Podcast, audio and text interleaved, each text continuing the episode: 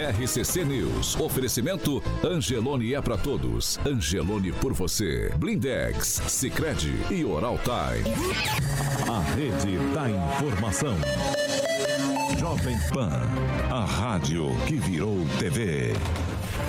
Entra no ar, o programa de maior audiência de Maringá e região. RCC News.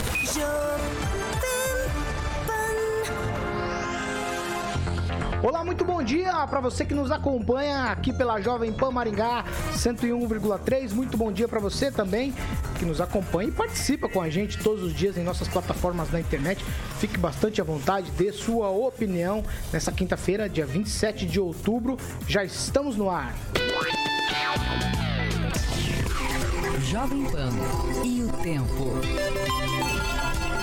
Agora em Maringá, 22 graus, sol, temos aumento de nuvens ainda pela manhã e a possibilidade de pancadas de chuvas a partir da tarde. Amanhã, sol, algumas nuvens, também pode chover rápido durante o dia.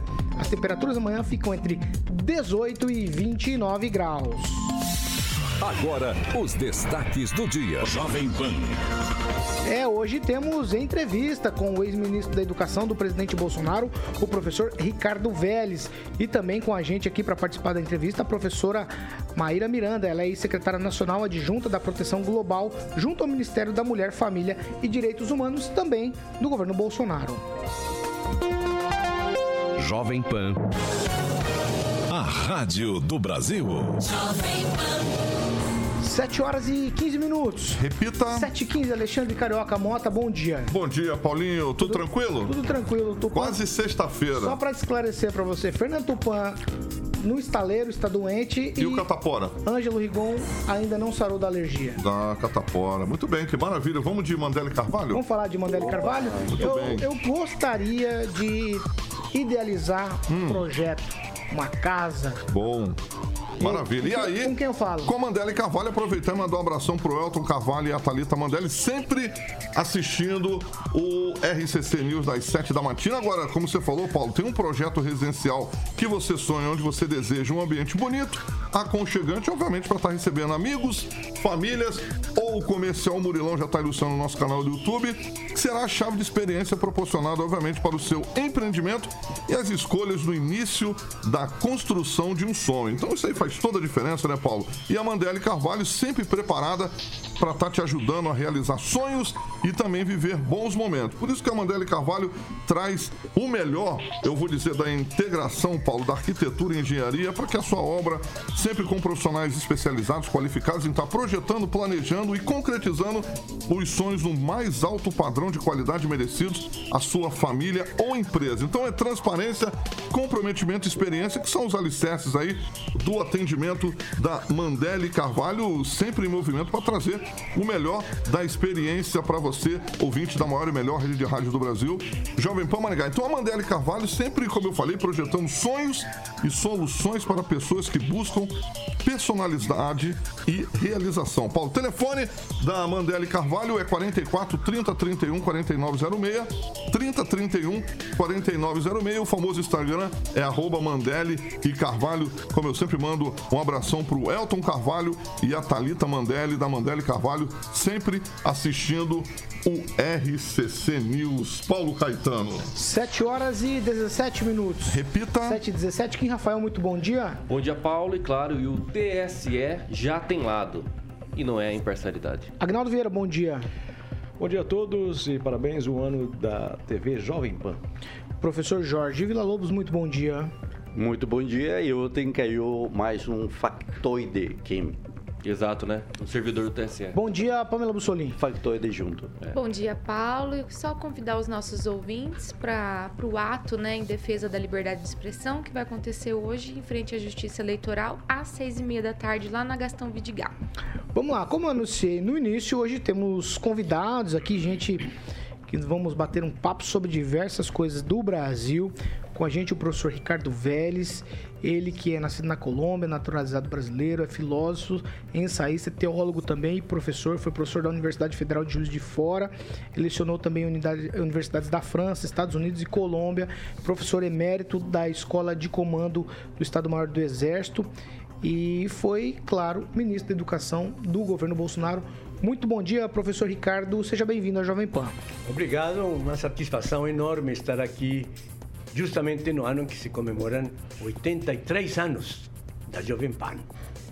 Também com a gente a professora Maíra Miranda, ela é advogada, professora de Direito Constitucional e também Direitos Humanos, doutora em Direitos Humanos pela Universidade de Salamanca, ex-secretária nacional adjunta da Proteção Global junto ao Ministério da Mulher, Família e Direitos Humanos. Professora Maíra, muito bom dia, seja bem-vinda à Jovem Pan. Muito bom dia também, agradeço o convite e espero que a gente tenha uma conversa muito interessante aqui.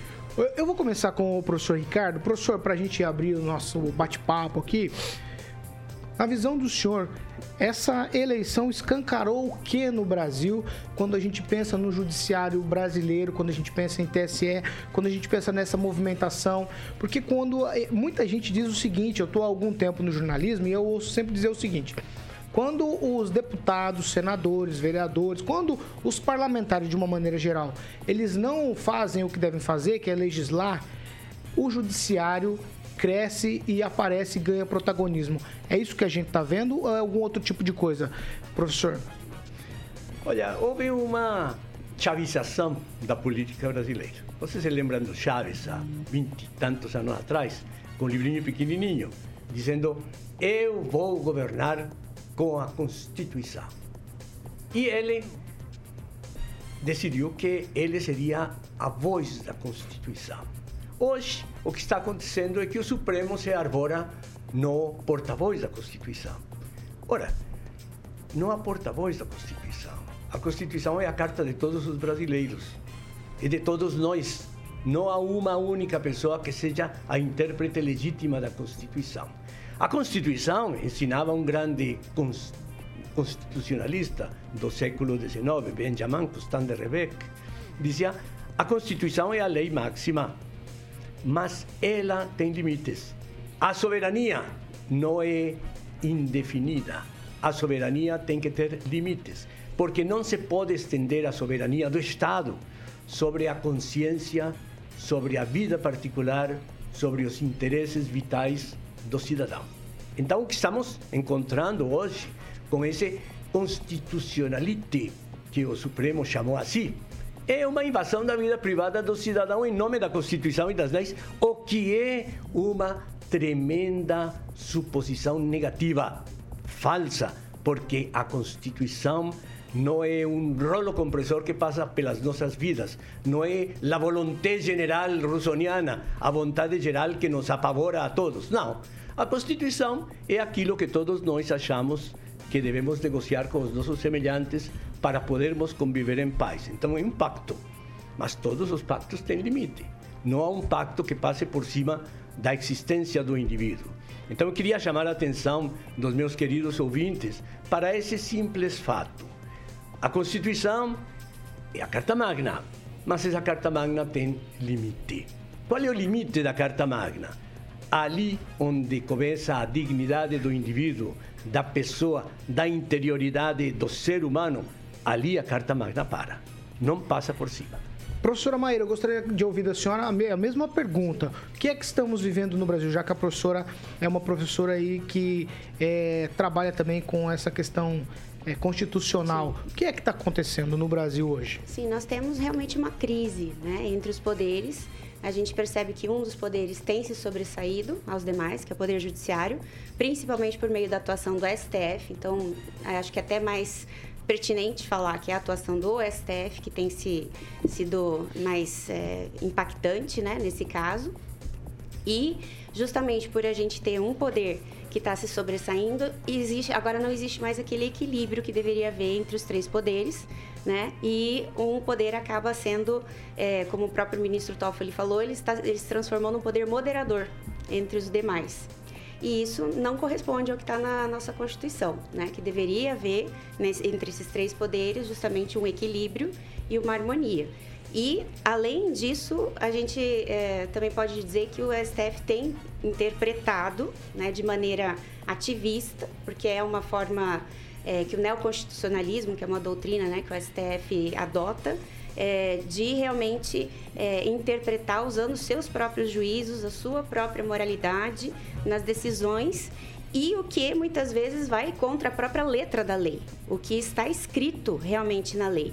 Quando a Constituição proíbe, por exemplo, a censura, ela coloca no artigo 220, né, parágrafo 2 que é vedada toda e qualquer censura. Não existe um relativismo ali, não existe algo que se possa é, mitigar, dizendo, não, em alguns casos tudo bem. Não, em certas né, ocasiões não existe uma vírgula depois do é vedado toda e qualquer censura, exceto em período eleitoral.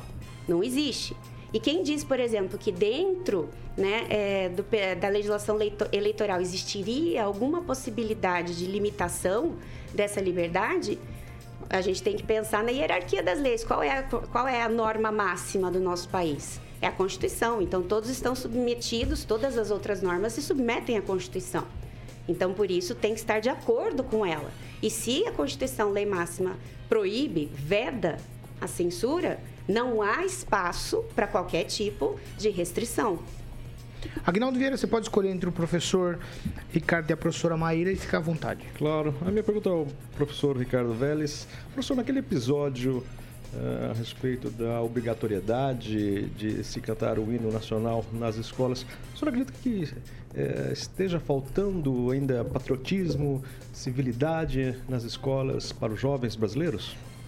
Bem, é claro que o patriotismo é uma coisa que todos devemos cultuar no coração de cada cidadão deve haver amor à pátria. Cantar o hino é uma forma de identificar a nossa tarefa pessoal com a tarefa da coletividade, que é a construção de um país. Então, eu acho importante a questão de cantar o hino nacional. Agora, é uma disposição que legalmente está regulamentada já desde o primeiro governo Lula. Não é o Bolsonaro que inventou isso, não? já vem desde o primeiro governo Lula. Hino nacional deve ser cantado nas escolas, o que é importante. Eu acho fundamental isso. Nós precisamos de ter nas novas gerações corações que vibrem pelo Brasil, corações que torçam pelo Brasil. Ora, isso se aprende. Existe uma disciplina que os países que se desenvolveram democraticamente sempre cultuaram: educação para a cidadania. E que nós esquecemos. Aqui havia a famosa educação moral e cívica. Depois do ciclo militar, foi varrida para baixo do tapete como entulho autoritário e não foi substituída por nada. Então ficou um buraco. As nossas criancinhas não sabem mais o que é o seu país. Quando isso deve ser já matéria de ensino para as nossas crianças. Gente, nós moramos num país, temos leis, temos tradições, temos heróis nacionais dos quais nos podemos orgulhar não precisamos nos envergonhar da nossa característica de brasileiros, porque temos o que mostrar. Então, essa parte de educação para a cidadania, de cultivar os valores do patriotismo, está faltando. Nós não temos educação para a cidadania. Nós precisaríamos ressuscitar esse tipo de preocupação. Não com as mesmas características de há 40 anos atrás, porque o país foi mudando. Mas nós precisamos hoje ensinar as nossas crianças nas escolinhas, nas suas atividades lúdicas, que ser brasileiro vale a pena e que temos de que nos orgulhar. Não precisamos nos envergonhar perante as outras nações, porque temos muito que mostrar. Então, essa característica está faltando. Seria a disciplina Educação para a Cidadania, que deveria acontecer no ensino básico e no fundamental, numa disciplina chamada Educação para a Cidadania. Isso seria muito importante eu e alguns colegas meus, já falecidos, infelizmente dois colegas meus, professores, o professor Leonardo Prota e o professor Antônio Paim, elaboramos uma pequena cartilha. Educação para a cidadania, o que todo cidadão precisa saber. E fizemos essa publicação há muito tempo atrás, no início deste milênio, em 1999. E conseguimos com uma grande editora do Rio de Janeiro que publicassem em livrinhos de bolso. O livrinho custava um real e era vendido em maquininhas nos metrô, nas estações do metrô no Rio de Janeiro. A primeira edição acabou como pão às sete horas da manhã. Todo mundo comprou. Depois vieram os vendedores de, de, livros compraram muita parte dessa edição e começaram a vender 400% mais caro, a quatro reais. Tá? Então, tiveram muito sucesso. Eu acho que seria importante a gente voltar a propor estas coisas. Educação para a cidadania. O que repassar para as nossas crianças? Vamos falar sobre isso, porque isso nos tange a todos nós. Pamela, faça a escolha entre o professor e a professora e fique à vontade. Na verdade, eu vou fazer uma pergunta mais aberta. Primeiro, dizer que eu concordo muito sobre a questão do STF, até porque o Barroso disse, né, um, você vê um juiz dizendo que, é que, eles são os editores da sociedade, né? Eu assisti aquilo com certa preocupação. E sobre o que o professor Vélez falou sobre o Chaves, né? O Maduro, que sucedeu né, o Chaves, ele começou a radicalizar através do judiciário, né? O judiciário atropelando o legislativo, que é o que a gente está vendo aqui no Brasil. Então a minha pergunta é a seguinte: é, muitas pessoas olham para a gente e falam, meu Deus, o que fazer? Né? Porque contra o judiciário não há quem recorrer. E eu, por exemplo, estava acompanhando que o Jorge Safe entrou com uma ação perante a Comissão Interamericana de Direitos Humanos sobre essa questão da censura. É, eu queria saber de ambos, né? Vocês acham que isso pode lograr êxito? Também tem a OEA que pediu, né, cópias aí de, da documentação do inquérito do fim do mundo. É como vocês veem no exterior se isso, se essas comissões, essas cortes internacionais podem nos ajudar nesse momento ou não há esperança? Bom, é muito boa sua pergunta, Pamela. Inclusive, o artigo 13 da Convenção Americana de Direitos Humanos, que é o Pacto de São José da Costa Rica, fala sobre a liberdade de expressão e veda também expressamente a censura prévia. E a gente tem uma relatoria dentro da Comissão Interamericana de, sobre a liberdade de expressão. Tem um relator específico para observar a questão da liberdade de expressão em todos os países né, pertencentes aí à, à OEA. E uh, não foi o único, né, o, o, eleito senador, né, Jorge Seif, que fez essa denúncia. Já existe já desde que começaram os inquéritos, né, da, das fake news e, e, tudo mais, com restrições, é, derrubada de perfis é, e tudo mais, começaram a acionar, né, a Comissão Interamericana. Mas a Comissão Interamericana é, também a gente pode dizer que, infelizmente, parece que ela tem uma atuação mais parcial para um lado de se levanta muito rapidamente para falar quando é né, do outro lado a, a limitação, a, a possível violação né, de um direito. Agora, nesses casos, o silêncio impera. Está imperando até agora.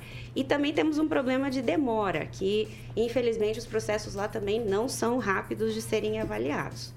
Então, é, a, sim, seria, é interessante, coloca isso em nível é, né, mais é, internacional, aqui local, né, interamericano, para que seja denunciado mesmo, mas infelizmente, assim, eu não tenho visto uma atuação que enfática como deveria ser, como é justamente como em outros casos, né? não, e como é quando é o outro lado que tem pedido. Professor, o senhor tem uma resposta para? Sim, eu simplesmente digo o seguinte: o direito de falar se conquista falando. Então, se estamos assistindo a um clima de suspeita contra quem fala, falemos, discutamos. É para a gente falar da liberdade de expressão e não fechar o bico. E não tem ninguém que tenha poder de fazer o brasileiro ficar calado. O brasileiro fala. E se não fala, samba. E se não samba, canta mas sempre se pronuncia. Então, nestes momentos de proibição generalizada, o mínimo que nós podemos fazer é falar. Sair na rua e falar. Falar com o guarda da esquina, falar com o padeiro, falar com os nossos vizinhos. Gente, estão nos coartando um direito básico fundamental, que é falar, berrar, gritar, protestar. 7 horas e 32 minutos. Repita. 7 e 32 estamos hoje aqui na edição desta quinta-feira, falando com professor Ricardo Vélez, ele é ex-ministro da Educação do governo Bolsonaro. Também temos aqui hoje no estúdio com a gente a professora Maíra Miranda. Ela também fez parte do governo Bolsonaro lá no Ministério da Mulher, Família e Direitos Humanos. Agora é a vez do professor Jorge Villa-Lobos. Professor? Oh, Ricardo, você em fevereiro de 2019, numa entrevista à revista Veja, disse o seguinte, aspas, o brasileiro viajando é um canibal. Ponto. Rouba coisas dos hotéis. Rouba o assento salva-vidas do avião. Ele acha que sai de casa e pode carregar tudo. Fecha aspas. Isso é liberdade de expressão? Olha, Liberdade de expressão é a gente tomar conhecimento, consciência. Ou seja, os brasileiros bom são ladrões. Deixa ele responder. E do ruim. Por favor, Daí é seria um debate. conversa. E do ruim. Calma. Pergunta e Então, resposta. eh, eh, primeiro, como ocorreu essa conversa? Estava com um jovem repórter que se dizia meu amigo na época. Mas isso corresponde à verdade? Eh, Corresponde parcialmente, porque foi uma conversa em off sobre as condições em que se encontraria ah, o jovem que não recebe educação para a cidadania. Falei, olha, a falta de educação para a cidadania é muito grave porque pode levar a comportamentos asociais. E dei um exemplo, um exemplo infeliz. Reconheço que não foi o mais feliz dos exemplos, mas é o que muitas vezes acontece. Então, eu queria ressaltar que a importância da educação para a cidadania é nos conscientizar a todos nós de que nós temos direitos e temos deveres. Não? O dever, primeiro, quando viajamos, quando estamos em outros ambientes, nos encontramos em outros países, é respeitar a legislação do respectivo país. Só queria destacar isso. E foi uma fala inserida num contexto pouco feliz, mas que me colocou, diríamos, no pelourinho da crítica generalizada. Mas, professor, eh, a sua duração no governo Bolsonaro foi uma das mais relâmpagos eh, que ocorreram. Você entra no 1 de janeiro e o dia 8 de abril, seja, poucos meses depois, É. o senhor é demitido. É, Você foi olha- indicado pelo Lavo. Eu vou te dizer o seguinte: durar pouco ou durar muito depende muito das circunstâncias. Durei mais que o grande José Pereira de Vasconcelos, que durou no gabinete, presidente do gabinete, ministro da Justiça do Império. Ele durou nove horas. Durei mais do que ele. Durei menos do que o grande Alexis de Tocqueville, que foi ministro das Relações Exteriores da França em 1849 e durou cinco meses. Eu durei três meses, então estou bem acompanhado. Segundo, durar ou não durar, isso é muito relativo. Eu As acho suas que, declarações. Professor, deixa ele levaram- responder. eu acho que foi. Suas declarações lhe ajudaram Professor a Jorge. essa, a Eu essa entrei numa, entrei numa briga feia Aham. com sindicatos. Antes da minha posse, antes da minha posse, já estava sendo censurado pela imprensa. Já estava censura, sendo censurado. Eu colaborei com o Estadão durante 30 anos com artigos, era a minha coluninha. O Estadão começou a me bater já de entrada, antes de tomar posse. Por quê? Pressionado pelos sindicatos de professores e funcionários públicos. Porque eu sempre falei que o grande drama das nossas universidades era que tinham sido entregues aos sindicatos. tá? Hoje, quem elege reitor das universidades federais, quem é? A CUT. Tá? Então, eu falei para os reitores, convidei os reitores das, das federais, da Andifes, no meu gabinete, lá no oitavo andar do MEC, no, não no andar, havia uma sala grande, e falei, olha, eu não gostaria de estar na posição em que os senhores estão, porque todos os senhores estão com o CPF no Tribunal de Contas da União. Mas os senhores não têm controle sobre o dinheiro que gastam, porque a exigência do sindicato que você elegeu é gastar, gastar, gastar. Então, eu propunha mudar a gestão das federais, que não ficassem entregues aos sindicatos, mas que realmente a comunidade participasse da gestão não apenas os sindicatos. Então, evidentemente que cumpriu uma briga feiosa, porque os sindicatos são muito poderosos e não estão a fim de perder o naco de poder que tem, como ainda tem. As federais ainda são controladas pelos sindicatos. Não só as federais, né? Bem, outros se- se- segmentos também, não? Então, o motivo da briga foi essa, não? Então, eu realmente cumpri uma briga eh, feiosa. A minha primeira proposta era mudar o modo de escolha dos reitores das federais. Como? Privatizando? Não. As federais são patrimônio da nação. E não tem empresário maluco que compre elefantes brancos. As universidades federais, hoje, do jeito que estão, são elefantes brancos. Campos deteriorados, com má manutenção, com insegurança generalizada. Então, o que, que precisamos nas federais? Só tem ali na Professor, mesma linha, professor, só, só um professor detalhe. Jorge. Eu estou Não, aqui a, Jorge, não. Ainda tem só com o Estadão. Jorge, professor, professor Jorge. o Estadão, Professor ele Jorge. coloca aqui que o problema Jorge. foi de gestão. Professor Jorge. Eu- eu só preciso colocando o senhor- material. Não, não, não, professor Jorge. Professor Não, Ricardo deixa, Vélez- o Jorge Eu falou dizer- uma coisa que vo- posso, posso É, comentar. porque podemos Não foi- comentar, senão É. fica uma É coisa claro, que é... é claro, é, é que não é só o senhor que está aqui para participar para fazer perguntas. Se o senhor quiser fazer é- sozinho, faça um podcast. Ricardo, aceita que eu lhe faça uma- um foi- contraponto é, educadamente como estou lhe fazendo? Posso fazer? Pode, pode. Perfeitamente. Então, professor, o senhor está falando das federais e o, o Estadão, onde o senhor eh, publicou, eu estou aqui com a matéria justamente na tela, ele disse que no seu currículo, não tinha em seu currículo nenhum sinal de tarimba como administrador público, especialmente na área tão complexa como a educação. E que esse teria sido Eh, não, o ponto central. Isso não é verdade, porque comecei justamente no Paraná, em Londrina, comecei a ser gestor público. Em 81 concursei na Universidade Estadual de Londrina, ganhei oh, por concurso o meu lugar como professor do Departamento de História e Filosofia, fui eleito pelos meus colegas chefe do departamento. A primeira providência que tomei foi pegar os contratos de trabalho dos meus queridos colegas, que só davam aula de manhã ou à noite, às vezes, e durante o dia nhecas.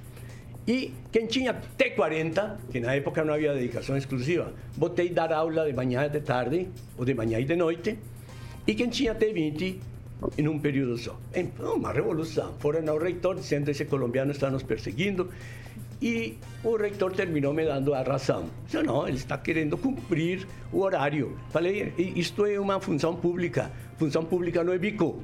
Função pública é uma função em benefício da comunidade. Então, essa foi a primeira participação. Já tinha tido eh, experiência de gestão na, no meu país de origem, na Colômbia. onde Durante cinco anos fui pró-reitor de pesquisa e pós-graduação da Universidade de Medellín e em outras universidades já tinha participado como gestor. Bem, tenho idade avançada que posso fazer, tenho muita experiência no meu currículo. Então, já tive experiência. Então, isso não é justo, não é verdadeiro, é uma fake news dizer que eu não tenho nenhum tipo de experiência em gestão pública na área do ensino. Tive experiência, tive experiência na UERJ, no Rio de Janeiro, fui coordenador, vice-coordenador de programa de pós-graduação.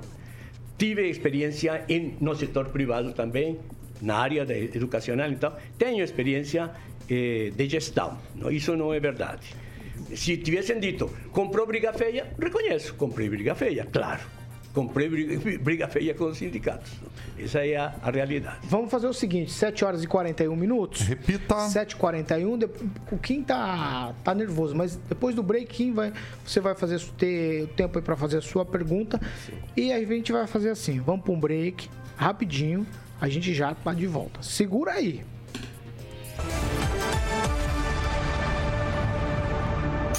RCC News. Oferecimento.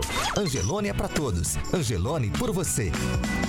Blindex. Escolha o original. Escolha Blindex, a marca do vidro temperado.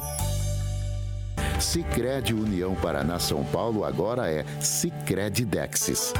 Oral Time Odontologia. Hora de sorrir. É agora. Vamos lá, gente. É o seguinte, agora nós vamos pra participação. Pamela, você já tem participação aí de ouvinte? Vamos lá. Então, o Kim tá bravo e os nossos ouvintes também estão aqui enaltecendo a, a educação do professor, então acho que não vai dar pra eu ler, né?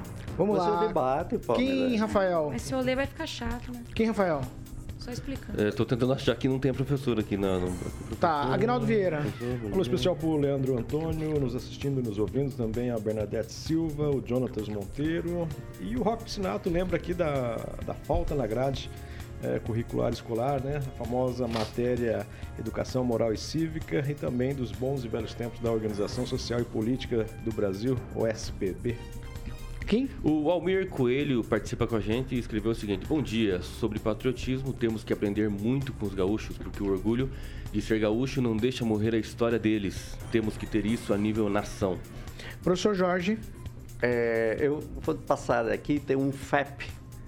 O cara, e aí faz um comentário, mas eu acho que o comentário não, não é bom. É, ainda mais que. Pamela, você tem mais algum? Mandar um bom dia para Elma de Oliveira, pro Valdeide, que sempre nos assiste, o Johnny Galante.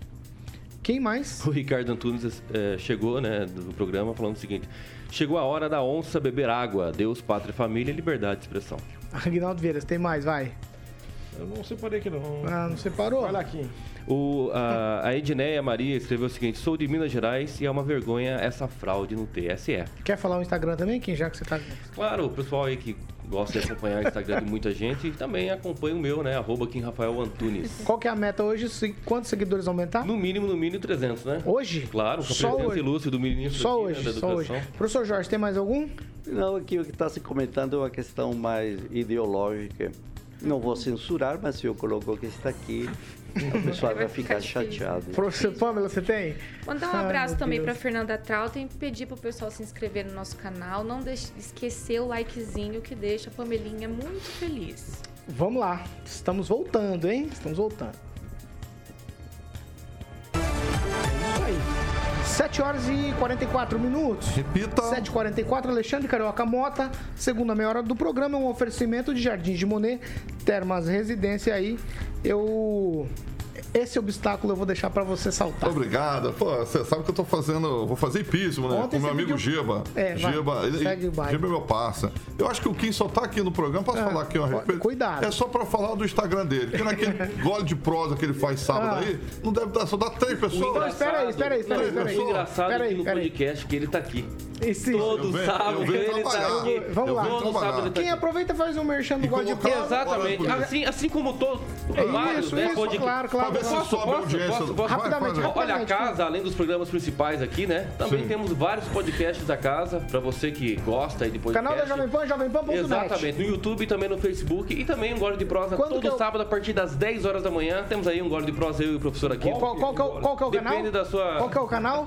Qual que é o canal? YouTube, Não, sabe, o, o endereço. um Gole de Prosa. O endereço. Não sabe. sabe. Oi, Jovem não Pan. sabe. Não, YouTube, chega lá no YouTube e fala assim, Jovem Pan Maringá, que você vai... vendo?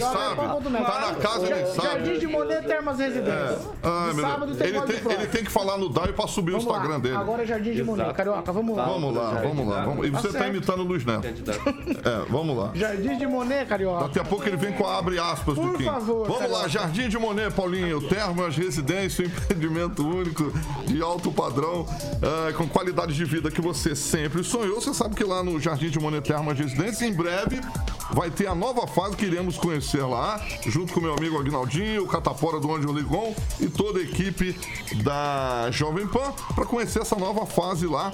E os lotes, Paulo, e as demais informações você encontra com a galera da Monolux no telefone 3224 3662. Esse é o telefone que deixa o Giba muito feliz da Monolux. 3224 3662 Jardim de Monet e o Instagram é arroba Jardim de Monet MGA Paulinho Caetano. 7 horas e 46 minutos. Repita. 7h46, hoje estamos recebendo aqui nos estúdios da Jovem Pan Maringá, o professor Ricardo Vélez. Ele foi ministro da Educação do governo Bolsonaro. Também estamos recebendo a professora Maíra Miranda, ela que foi do Ministério da Mulher, Saúde, Família e Direitos Humanos. Nós estamos falando aqui sobre diversos assuntos e agora eu vou passar a bola para o Kim Rafael. No entanto, eu vou pedir para vocês, meus amigos, Kim, Aguinaldo, professor Jorge, Pamela, vamos tentar não ir para as pessoas, vamos tentar ir para o confronto de ideias, de coisas do dia a dia aqui do país, que é isso que a gente se propõe todos os dias aqui, Paulo, certo? desculpa, mas eu Não, que estou fazendo. professor, eu tô Você falando tá fazendo todo- uma indireta. Não, não é indireta, não professor. Não, Não, não professor, não é. Eu tô pedindo só para que a gente vá para o confronto de ideias, pensamentos que o professor tem que que são debatendo, antagônicos. Tudo bem. Vai lá, Kim Rafael. Bom dia, ministro. Seja bem-vindo à Jovem Pan, professora. É, quais foram as suas primeiras impressões é, estando no Ministério da Educação? E quais foram os grandes desafios, mesmo que foram três meses, mas quais foram os grandes desafios que o senhor teve que enfrentar já de início? Primeiro, o tamanho do ministério é um monstro. São duzentos e tantos mil funcionários eh, e um orçamento invejável, não? que provoca, provoca a revoada dos urubus orçamentívoros. 120 bi. Então é muita grana e muita gente. Deveria ser menor esse ministério. Deveria a educação ser gerida pelos estados. O Ministério traçar algumas diretrizes fundamentais mas a realização da educação e a ajuda para a educação básica e fundamental deveria ocorrer nos estados. E então esse orçamento deveria ser descentralizado. Não tenha a menor dúvida, seria muito mais fácil de a cidadania controlar aquilo e a prestação de contas também seria muito mais fácil. É um orçamento muito grande, muitas atribuições. No Brasil, geralmente as entidades federais as embarcaram muito poder e muita concentração de funções, o que não é bom em termos de prestação de serviços para a cidadania. Quem você tem uma para a professora Maíra? É, eu- eu- é, na verdade, ela até falou com, ah, com relação aos, aos, ah, aos três poderes, né? Como professora constitucional, como ensinar isso, por exemplo, para o estudante de direito, É, para ele não difícil. exatamente, para ele não ficar triste, né, com a prática, porque o que nós estamos vendo hoje é uma interferência completa do judiciário. O que fazer? Será que talvez é, é, a relação do Senado seria uma, uma das respostas para parar, frear hoje o STF ou não? É, pois é, realmente é um desafio, né, nos tempos de hoje, porque a teoria que é ensinada realmente, em muitas ocasiões, não tem correspondido à realidade que nós temos visto. É, sim, a gente tem o sistema justamente de freios e contrapesos, que é para um poder poder é, controlar né, a- os abusos prováveis aí de outros. Então, sim, é o Senado que seria o responsável para fazer esse controle em relação ao STF. Mas o que nós temos visto é que realmente não tem havido aí um interesse, né, para que haja. Então, quando os outros poderes, quando o executivo e o legislativo acabam aceitando essa posição, né, privilegiada aí que o STF acabou tomando, eles mesmos não reagem. Então, o outro ocupa o espaço. O outro acaba ocupando, né, o lugar e infelizmente não a gente não vê uma reação aí para frear né, esses abusos que têm sido cometidos.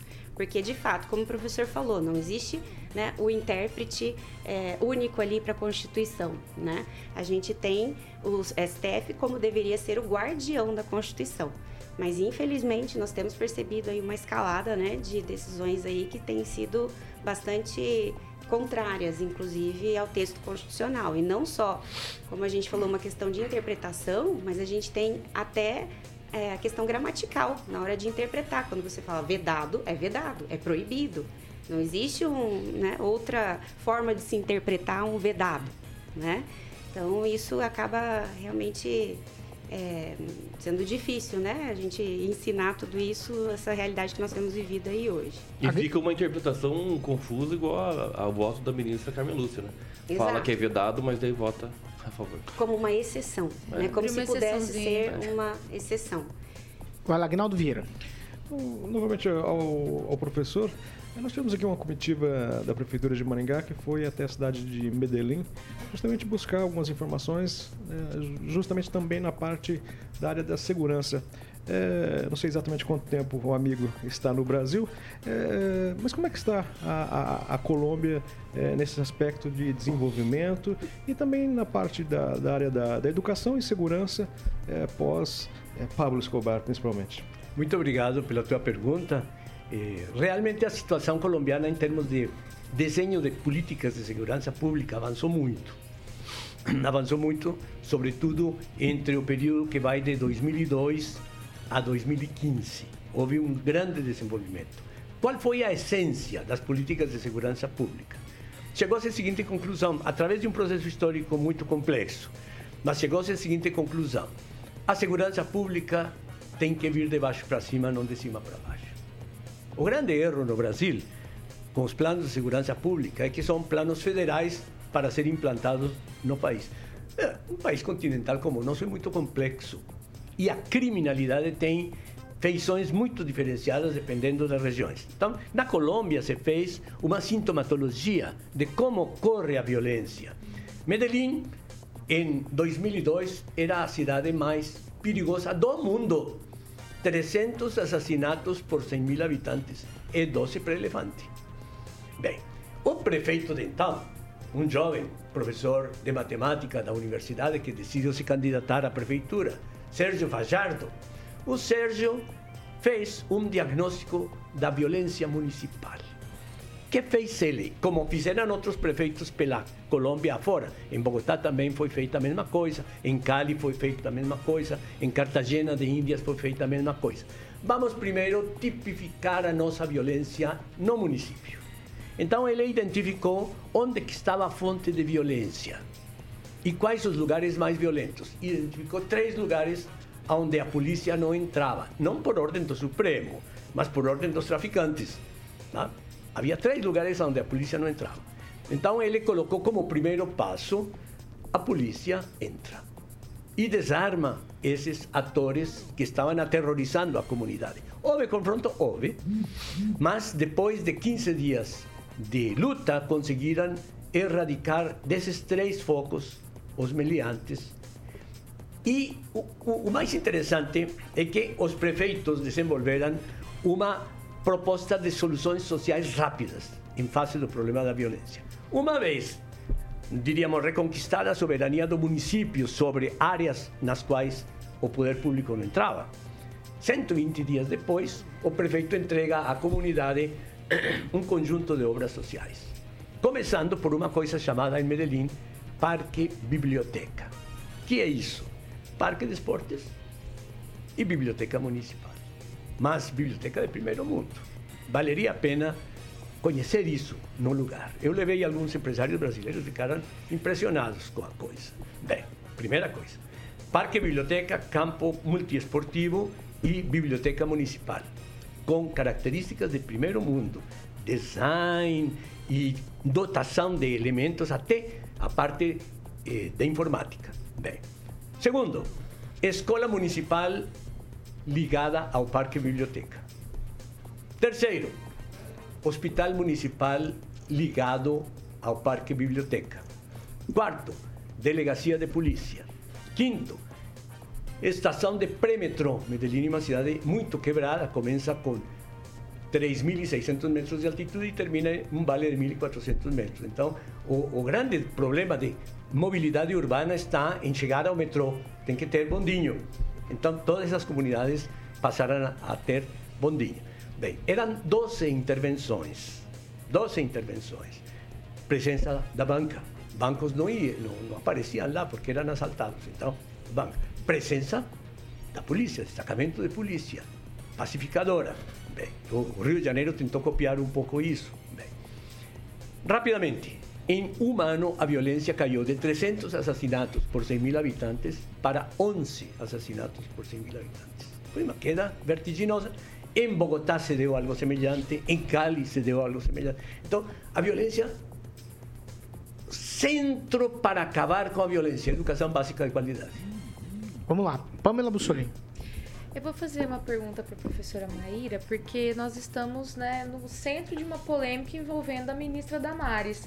Né? Ela fez algumas denúncias ali na igreja dela sobre exploração sexual infantil e me parece que tomou assim o país de surpresa, né? De repente parece que as pessoas não sabem que existe né, exploração sexual infantil, tráfico humano, esse tipo de coisa. É, qual que é a sua visão, Maíra, sobre isso e o que, que você pode trazer para nós sobre o que é visto no Ministério, o que, que o Ministério tem combatido, né? se, essas, se essas denúncias fazem sentido ou como faz parecer a imprensa hoje, parece que é tudo uma invenção da cabeça da ministra Damares. Obrigada, Camila, mas realmente, é, infelizmente é realidade sim o que é, ela denuncia, ela denuncia já há muito tempo, não só isso, não foi a primeira vez que ela denunciou, é, violência em relação à, à, Ilha de Marajó, especificamente. A gente é, tem desde da época da CPI da pedofilia, lá em 2008, né, quando o senador Magno Malta, Magno Malta foi presidente né, dessa CPI. Nessa época eu estudava, fazia um mestrado aqui na, na Unicesumar sobre pedofilia e pornografia infantil. Então, as denúncias que chegavam lá, é, eu lembro muito bem deles comentarem que muitos saíam da sala porque chegavam as denúncias ali vomitando. Sim né? A coisa é tão forte, é tão assim brutal e cruel que nós realmente não fazemos ideia, né? Do nível da perversão, do nível das atrocidades que são cometidas. Então, o trabalho lá no Ministério tem uma secretaria especial, né? Uma secretaria para a uh, questão das crianças lá. Eles desenvolveram, né? Sem, recebendo também, receberam denúncias por meio do Disque 100, E o trabalho lá em Marajó foi justamente para, chama o projeto Abraço Marajó, para desenvolver o local e, inclusive, também possibilitar né, um, uma melhora ali na questão do cuidado né, das crianças e tudo mais. Então, assim, o que a gente precisa entender é que não é de hoje que a ministra Damares vem fazendo essas denúncias. Ela tem já há muito tempo falado e realmente é muito difícil da gente acreditar, de aceitar, mas é a realidade. E, e existe também um mercado de pornografia infantil, de filmagem desses atos, né? Filmagem e, e fotografia desses atos e que custa, é, são caríssimos, né, nesse meio. E infelizmente existe consumo. Uhum. E infelizmente existe consumo. E é um dos mercados, a gente fala, o tráfico humano, vamos pensar, né? A, a droga é consumida uma vez. A criança, quantas vezes ela é consumida, entre aspas? Vamos lá, Não prof... é rentável, né? Professor Jorge. Ricardo, a, a sua saída do Ministério, pelo que está na matéria e em conjunto de informações, se deveu a um conflito que não parece ser aquilo que você comenta dos sindicatos, mas a um conflito entre seus ex-alunos, a corrente olavista, os militares aí representados pelo senhor Hamilton Moron e os técnicos oriundos do Centro Paulo de Souza. E o que ele elevou esse conflito, né? porque a sua demissão se deu pela imprensa, não foi eh, presidente Bolsonaro que conversou diretamente com o senhor. Foi pela imprensa que saiu.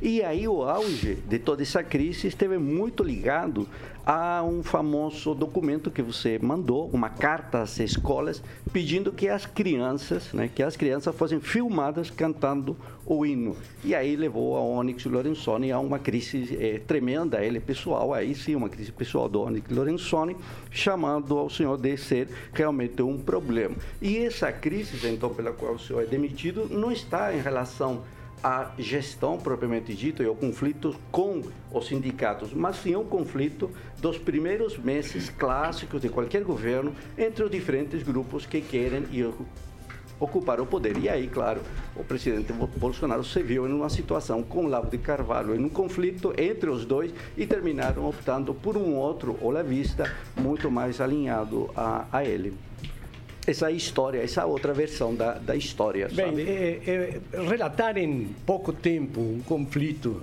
de interesses é, é, complicado, mas eu vou destacar o que me parece que foi essencial. Uhum. Eu quis atacar e para e, e respondendo às preocupações do presidente Bolsonaro. A ideia de Bolsonaro era menos Brasília e mais Brasil. Uhum. Aproximar mais o ministério do cidadão, ali onde o cidadão mora, na sua cidade. Então, a primeira coisa que eu tentei mudar foi a questão da preparação de professores para o ensino básico. Que eu achava que, pelos índices internacionais das provas, prova PISA, nós estamos mal. Então, queria um modelo de formação diferente de professores. Como? Ressuscitando as antigas escolas normais, que formavam professores, como se diz, em pé de fábrica, quer dizer, ali onde ocorre a educação em sala de aula. E como a retomada das antigas escolas normais se mudaria o perfil do professor, um professor que atendesse mais às necessidades das crianças centradas na alfabetização. Então foi criada uma secretaria de alfabetização. O professor Carlos Nadalin estava à frente, ainda acho que está à frente dessa secretaria, para desenvolver novos métodos, mas, sobretudo, para gerir novas instituições. Seria necessário revalorizar a formação de professores para o ensino básico. Segunda coisa, a reformulação do ensino médio de segundo grau profissionalizante, que é uma necessidade que já tinha começado essa reforma no governo Temer. Eu quis dar continuidade a isso. Como? Implantando um modelo que deu certo. Que modelo? O modelo que deu certo em São Paulo, com a Fundação Paula Souza a Fundação Paula Souza em São Paulo. Ela é responsável pela educação do jovem, adolescente, segundo grau profissionalizante em chão de fábrica, para ele sair já empregado. Um ensino técnico de qualidade que garante já a participação do jovem no mercado de trabalho. Não que isso não tenha sido feito em outras partes do país. Eu visitei eh, vários empreendimentos que estavam se desenvolvendo. Visitei em Pernambuco as escolas agrícolas de tempo, de tempo integral que Eduardo Campos organizou. Uma coisa fantástica. Essas escolas prestam um serviço maravilhoso para os jovens adolescentes que já saem empregados. Inclusive a Secretaria de Educação de Pernambuco, me contava o secretário de Educação, se dá o luxo de mandar para o exterior todos os anos 100 jovens em intercâmbio, que voltam trazendo conhecimentos novos. Então, eu queria que algo semelhante pudesse ser feito. O Ceará tem exemplos maravilhosos também de melhora de ensino técnico profissionalizante. O estado eh, de Santa Catarina tem, Rio Grande do Sul tem seria espalhar um modelo que se acomodasse às necessidades e às idiosincrasias de cada região do país para dar uma formação técnico-profissionalizante de qualidade. Qual era a ideia? Que cada secretário de Educação estadual contasse com uma fundação parecida a Paula Souza, no seu estado, que lhe garantisse a formação de professores técnicos qualificados para melhorar o segundo grau profissionalizante. Com a colaboração, evidentemente, do que já temos no Brasil, os nossos institutos federais. Os institutos federais, em número de 46, estão pulverizados em 700 pontos interiorizados pelo Brasil. Nós temos uma mão de obra qualificadíssima nos institutos federais. E então, seria utilizar essa mão de obra existente para que ajudassem a formar técnicos profissionalizantes de segundo grau nas várias regiões do país. Essa seria a segunda coisa. A terceira coisa, a reforma de eleição de, de reitores para as universidades federais. Como? Generalizando um exemplo que deu certo, o ITA. Levei com essa finalidade o reitor do ITA, e um dos proreitores para a minha assessoria. Coloquei o reitor do ITA como presidente da CAPES e um dos assessores estava me ajudando para equacionar esse modelo de eleição de reitores. Como corre a eleição de reitor no ITA? Uma comissão de currículos abre uma chamada no Estado. Se inscreve quem achar que tem capacidades. Numa dessas escolhas para reitores se apresentaram 5 mil currículos. A comissão escolhe os cinco melhores. Esses cinco melhores debatem com a comunidade acadêmica, professores, funcionários, estudantes e empresários. Aí está a novidade do ITA. Os empresários da região são chamados, por quê? Porque são os que garantem emprego, dão trabalho para os profissionais que se formam nessas universidades. Quem melhor se sair integra a lista tríplice que é passada para o ministro e que passa isso para o presidente escolher. Bem, mais democrático não pode ser. Certamente seria uma forma democrática de escolha dos reitores. No final da minha reunião, no nono andar do MEC, com os diretores da Andifes, falei: olha, se os senhores não me jogaram pela janela depois de falar tudo isto, é porque a coisa não é tão burra e pode dar certo e aliviar a angústia existencial de todos vocês com o CPF no Tribunal de Contas da União e não conseguindo controlar os gastos. Então, essa era a pauta, uma pauta grande. Eu optei, e essa foi uma coisa minha pessoal, pela via da negociação com o Congresso. O presidente Bolsonaro queria acelerar esse processo. Falei, presidente, é melhor a gente ir com as instituições. Vamos com o Congresso, porque o debate no Congresso é didático para a sociedade. Quem que não quer participar de um debate em que vai mudar a gestão das federais? Então vamos debater isso no Congresso. Falei com o presidente do Senado, Davi Alcolumbre, com o presidente da Câmara de então, Rodrigo Maia, me deram o apoio total.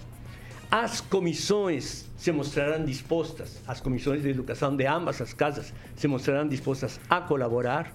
Evidentemente que fui sabatinado na base, como se diz vulgarmente, da porrada na reunião com a Câmara, sobretudo com a Comissão de Educação da Câmara. Mas eu acho que é natural na democracia que ocorra isso. Então, me dediquei a preparar os projetos de lei para apresentar ao presidente e para encaminhar ao Congresso. Nessas estava quando os meus amigos olavetes me puxaram no tapete. Por quê? Porque eles queriam guerra cultural. Aí reuni eles no meu gabinete e falei, gente, guerra cultural se fez para ganhar eleições. Nós já ganhamos a eleição. Agora é prestar serviços à comunidade e prestar contas à nação. Não adianta cantar o hino nacional se o avião cai todo mundo cantando o hino nacional. O que importa é fazer o dever de casa. E eles não gostaram da proposta.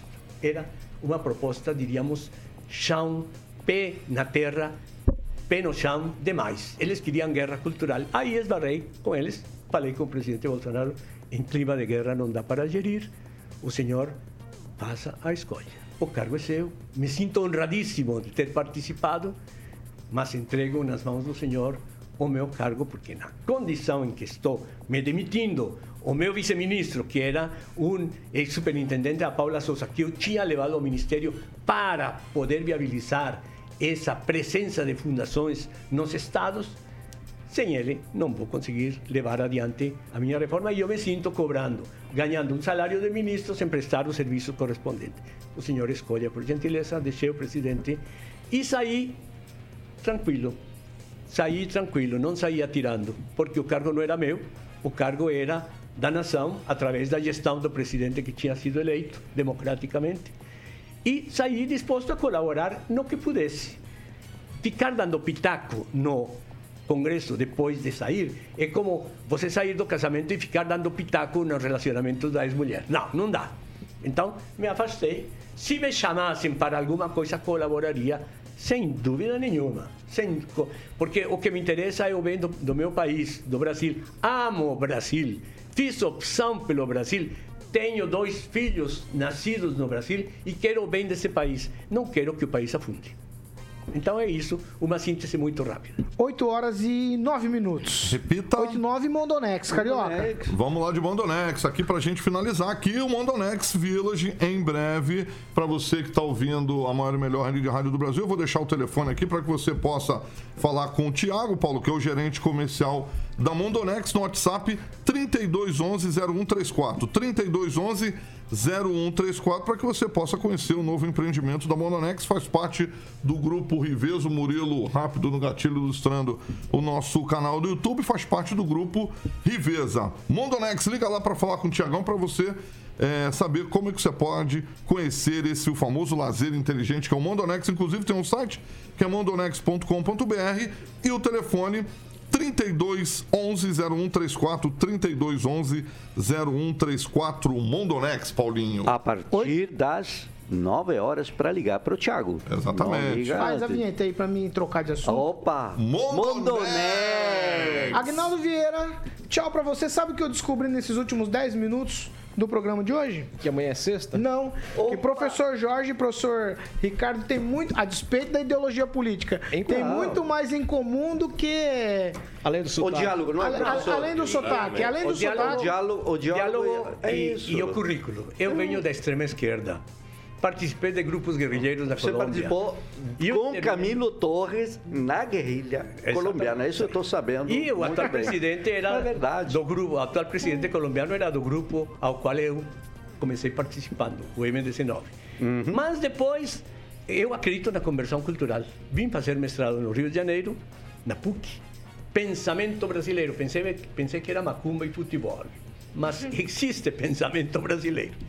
E o meu orientador, que era uma ex-comuna, viu logo que eu era ligado à esquerda e decidiu, como se diz em linguagem de orixás, baixar o santo em cima de mim.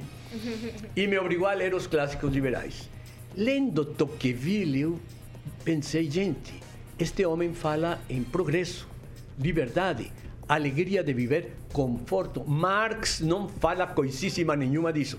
Larguei Marx e adotei Tocqueville. Então, virei liberal. Vamos, eu, eu, eu, não, eu, eu, tô, eu, tô indo, eu tô indo pra outro caminho. É, Não, já li Tem o Tocqueville. contato desse professor? É, ele é muito antigo, não me convenceu. Vamos Talvez lá. a gente possa precisar. Vamos lá. Tchau, Pamela Bussolini. Tchau, Paulo, e até amanhã. Tchau, Kim. Tchau, e foi um prazer ver o senhor aqui. Com Muito certeza, obrigado. Nossos ouvintes, assim como eu, aprendi muito e fiquei mais atenado sobre as questões dentro do Ministério. Tchau, professor Jorge. É, tchau. E, e, Ricardo, você que fez uma questão, uma observação, né? Havia toda uma base de escolas técnicas no Brasil que permitia esse projeto. Essas escolas técnicas, em 422, haviam sido construídas pelo governo Lula de 2003 a 2016. É verdade, construídas, mas não geridas. Lula, Vamos lá. isso foi bom, mas irresponsável, porque não dotou essas escolas de meios de sobrevivência e de gestão. Por isso agora Vamos lá. vai ser feito. Professor, vamos lá. Agora vai. Professora Maíra Miranda, muito obrigado pela presença da senhora aqui na Jovem Pan. Eu que agradeço, foi um prazer. Professor Ricardo, muito obrigado pela presença do senhor. aqui Olha, obrigado. Falar com vocês é bom, porque falar com o Brasil é bom.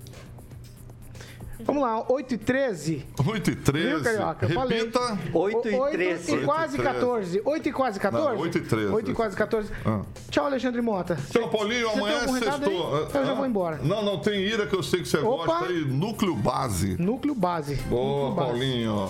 Tchau. Tchau, Paulinho. Amanhã é sexta-feira, hein? Tchau pra todo mundo já por atacado. Amanhã é sexta-feira. O que, que você tá focando? tem avestruz. né? Não tem não, não tem não, eu já falei que não tem. Eu Não, não aprendi tem, não tem, não tem. amanhã. Ó, essa aqui é a Jovem Pan Maringá. É o mais desejado quando 101,3, uma sexta-feira. A maior cobertura do norte do Paraná, 27 anos, 4 milhões de ouvintes. O nosso compromisso, gente, é esse. É sempre a verdade. Um fala, o outro rebate e o debate é dessa maneira que se segue. Tchau pra vocês e até amanhã.